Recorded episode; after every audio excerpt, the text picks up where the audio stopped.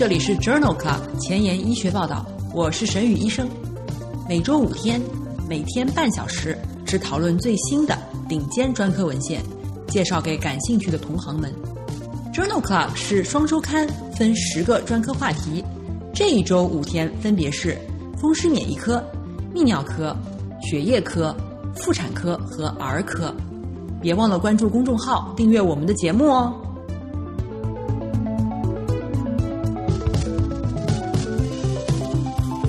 今日头条：一，FDA 批准免疫疗法治疗青少年的花生过敏。二，新英格兰医学杂志，妊娠期呼吸道合胞病毒疫苗接种对婴儿的影响。三，Stem Cells 子刊，脐带血注射治疗孤独症。这里是 Journal Club 前沿医学报道，儿科学星期五，Pediatrics Friday，我是主播沈宇医生。精彩即将开始，不要走开哦！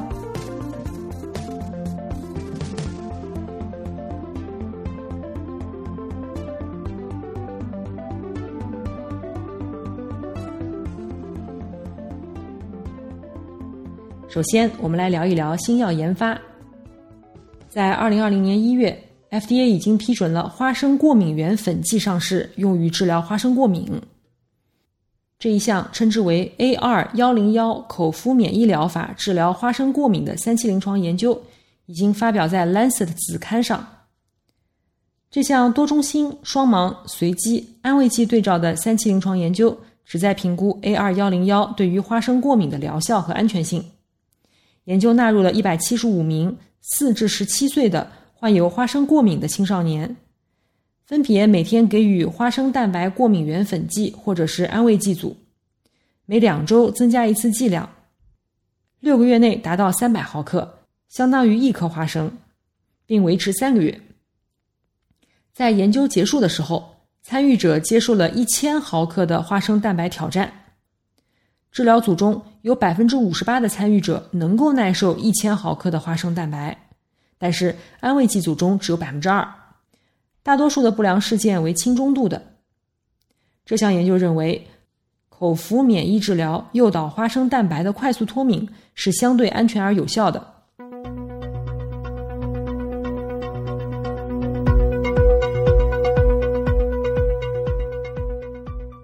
今天的临床实践呢，我们首先来聊一聊呼吸道的合胞病毒感染。呼吸道合胞病毒感染也称为 RSV。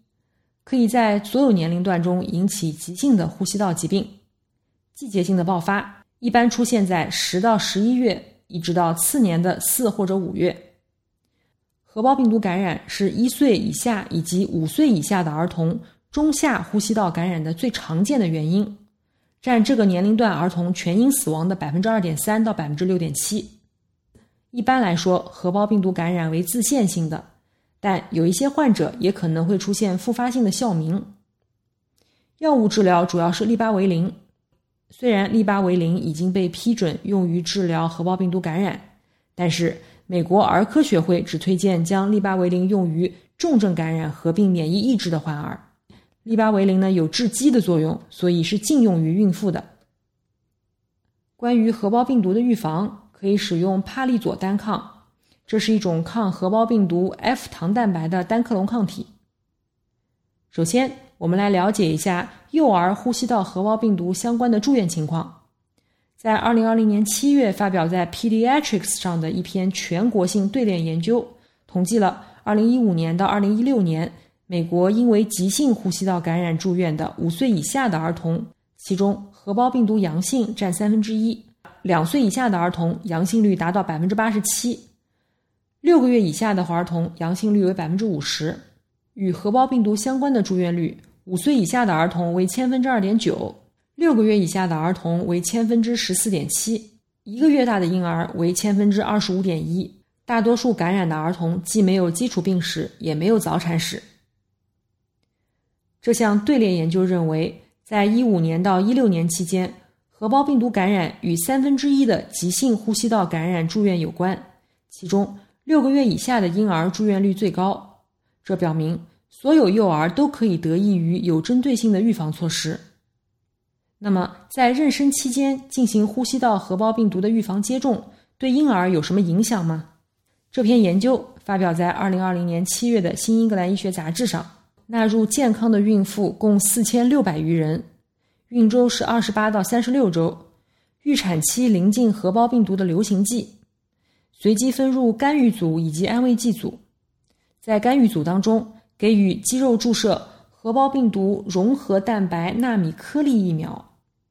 研究发现，在婴儿出生后的九十天，核胞病毒相关的下呼吸道感染率分别为百分之一点五和百分之二点四，疫苗的有效性不足百分之四十，感染合并严重低氧血症的比例为百分之零点五到百分之一点零，疫苗的有效性为百分之四十八点三，住院率分别为百分之二点一和百分之三点七，疫苗的有效性为百分之四十四。这项研究认为。孕妇接种呼吸道合胞病毒融合蛋白纳米颗粒疫苗以后，对于九十天以内的婴儿的合胞病毒感染的预防率尚未达到预测标准，因此此种疫苗的潜在长期获益仍然需要研究。婴儿期的呼吸道合胞病毒感染与慢性的喘息相关，而喘息与呼吸道的细菌失调相关。那么，在婴儿当中进行合胞病毒的免疫接种，与鼻咽部的微生物菌群有什么关系吗？这项名为 Mackie 的研究发表在二零二零年三月的《Lancet 呼吸医学》的子刊上。研究的目的是分析帕利佐单抗预防呼吸道合胞病毒对于一岁和六岁健康早产儿呼吸道菌群的影响。这是一项多中心、单盲、随机、安慰剂对照的研究。纳入了三十二到三十八周出生的四百二十九名婴儿，出生后的第一个流行季被随机分配到了帕利佐单抗和安慰剂组。在帕利佐单抗和安慰剂组当中，总体菌群组成差异显著。帕利佐单抗组的儿童当中，葡萄球菌为主的菌群的丰度显著降低，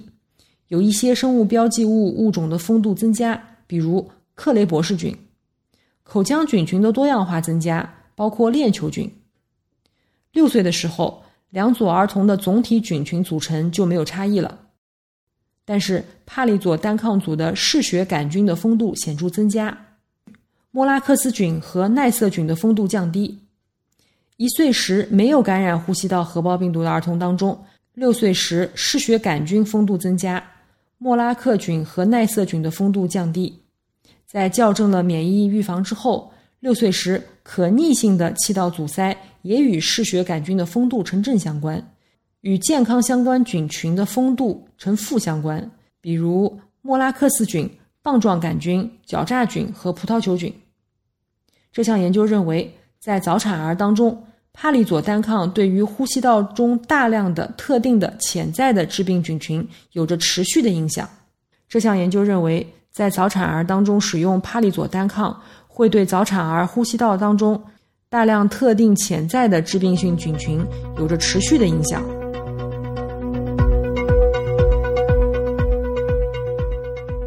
尼塞维单抗呢是一种处于研发阶段的半衰期很长的单克隆抗体，目的呢是通过单次的肌肉注射，在流行季对于婴儿产生对于核胞病毒的防护作用，目前尚未被批准用于临床。关于尼塞韦单抗的二 B 期临床研究已经发表在二零二零年七月的《新英格兰医学杂志》上。这项研究纳入了健康早产儿共一千四百余人，在流行季开始之前进行肌肉注射尼塞韦单抗或者是安慰剂。核胞病毒感染相关的下呼吸道感染的发生率在两组之间分别为百分之二点六和百分之九点五，也就是说，预防组比安慰组要低了百分之七十。核胞病毒相关的住院发生率为百分之零点八和百分之四点一，也就是说，预防组比安慰剂组低了百分之七十八。这项研究认为，与安慰剂相比，健康的早产儿单次注射尼塞韦单抗可以有效的减少流行季内核胞病毒相关的下呼吸道感染以及住院率。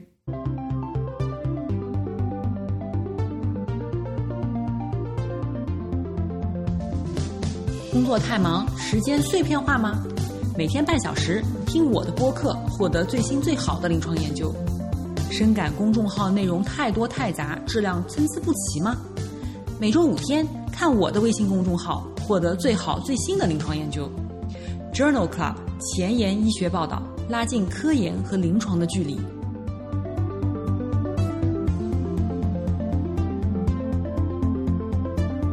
我们再来聊一聊孤独症。孤独症谱系障碍呢，是一种有着生物学基础的神经发育异常，表现为持续存在的社会交往或者是互动障碍。以及受限的重复的行为、兴趣和活动模式，包括但不限于以下症状：有三分之二的患儿在两岁仍然无法交流；有四分之一到三分之一的患儿在十五到二十四个月的时候出现语言、交流、社交技能的倒退或者停滞；学龄前对他人缺乏兴趣、缺乏同理心、语言和交流能力缺失；刻板行为、拒绝改变、兴趣狭窄。感知异常，孤独症可以伴有以下情况，如智力障碍、语言障碍、神经发育障碍、睡眠和喂养问题。尽管越来越多的证据表明，亲子互动时间减少、观看数字媒体的时间增加会影响孩子的发育，但是这是否与孤独症有关尚不清楚。在二零二零年八月，《JAMA Pediatrics》上面发表的一项队列研究，对这个问题进行了讨论。这项队列的数据来源于美国国家儿童研究中心，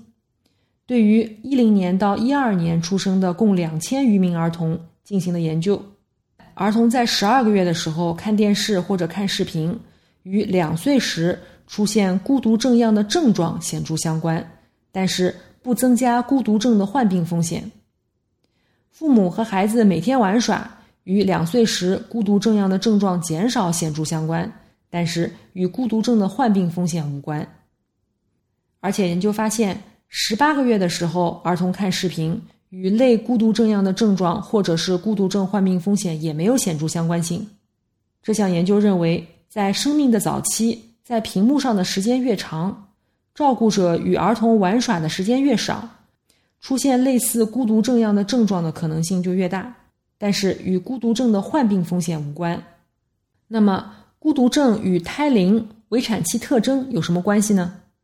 这篇文章发表在二零二零年五月份的《Journal of Pediatrics》。梅奥诊所的研究人员采用九四年到零零年出生在奥姆斯特德郡的，并且三岁以内都居住在奥姆斯特德郡的儿童的队列研究，分析了孤独症与围产期因素的关系。在七千八百例儿童当中，有百分之八点六是早产儿。二十一岁时，孤独症的累计发病率为百分之三点八，与足月出生的孩子相比，孤独症的风险在早产儿当中增加。其中，极早产儿的风险比为二点六，早产儿的风险比为一点六八，中晚期早产儿的风险比为一点六。经过校正以后，风险比分别为一点七五、一点二四和一点四二。母亲的精神障碍史与孤独症的发病相关。风险比为一点七三，因此这项对联研究认为，早产以及母亲有精神障碍的儿童，将来发生孤独症的发生率更高。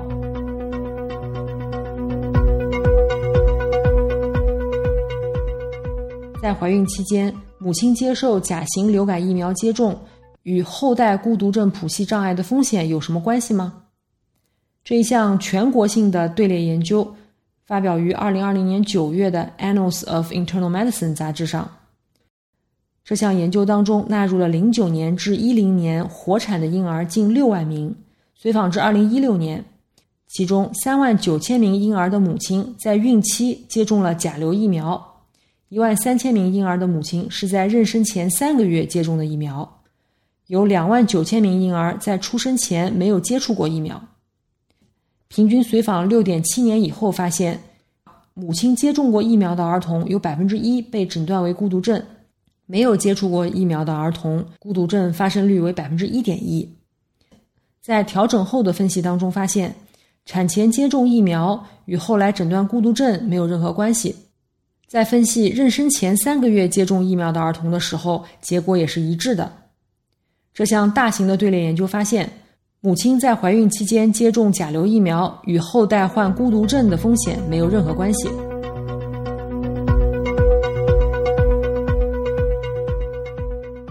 下面来讨论一下孤独症的治疗。孤独症的治疗一般原则是早期干预综合治疗以及个体化治疗促使儿童独立并改善生活质量。常见的治疗方法包括强化行为干预比如将强化目标分解为最简单的基本单元来教授并且练习；二、结构化教学法，目标是改变环境和提高技能，家长参与；三、发展和关系模式，在这个模式当中。比较侧重教授社交沟通、情感关系、认知能力的技能。四、整合性模式，比如早期启动的丹佛模型，整合了强化行为干预模式和发展模式，同时家长作为治疗师参与其中。对于年龄比较小的儿童，对父母的训练也是干预的一个部分，有助于增加互动、促进发展，并增加父母的满意度、自信心和心理健康。由此可见，孤独症儿童的综合系统治疗强调家长的作用，同时有多项研究表明这些父母存在心理困扰。在二零二零年四月发表在《Pediatrics》杂志上的一篇研究，对于孤独症儿童的父母使用正念减压疗法进行了研究。在这项纵向、随机、对照的研究当中，比较了连用或者不连用正念减压疗法。和家长实施早期启动的丹佛模型的效果，评价在积极治疗和随访期间的父母的变化。参与者包括年龄小于三十六个月的患有孤独症的儿童和照顾他们的大人。参与者被随机分配到早期启动的丹佛模型组和早期启动丹佛模型组联合正念减压法。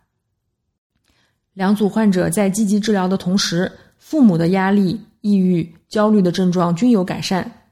使用正念减压的父母，在家长苦恼和亲子互动方面改善更为明显。在治疗期间，使用正念减压疗法的父母正念增多。干预的结果与父母的性格、孩子的年龄和孩子的行为问题有关。这项研究表明，实施低强度的减压策略可能会对孤独症父母的心理压力产生长期的影响。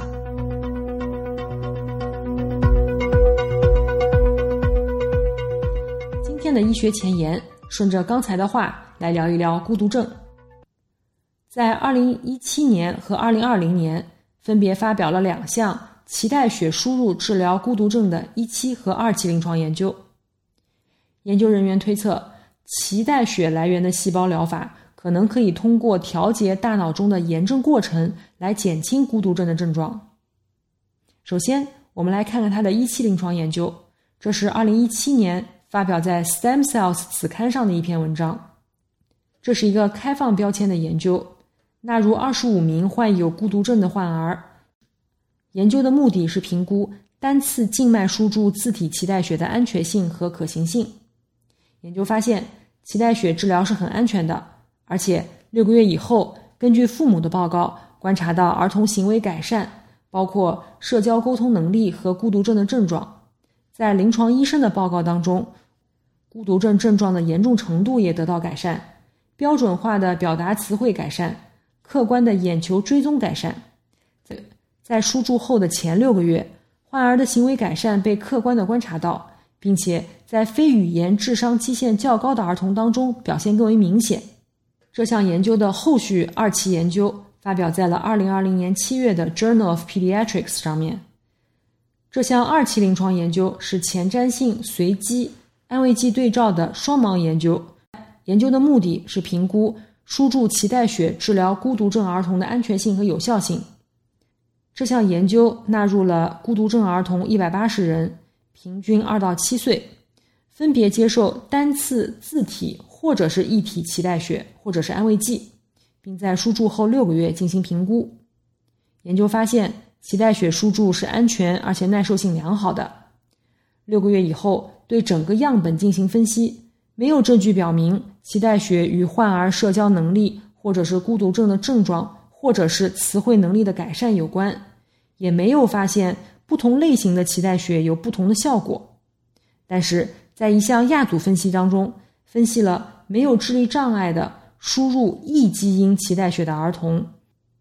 这其中有较大比例的儿童在临床医生评价的临床整体印象改善量表当中获得明显改善，但是没有统计学意义。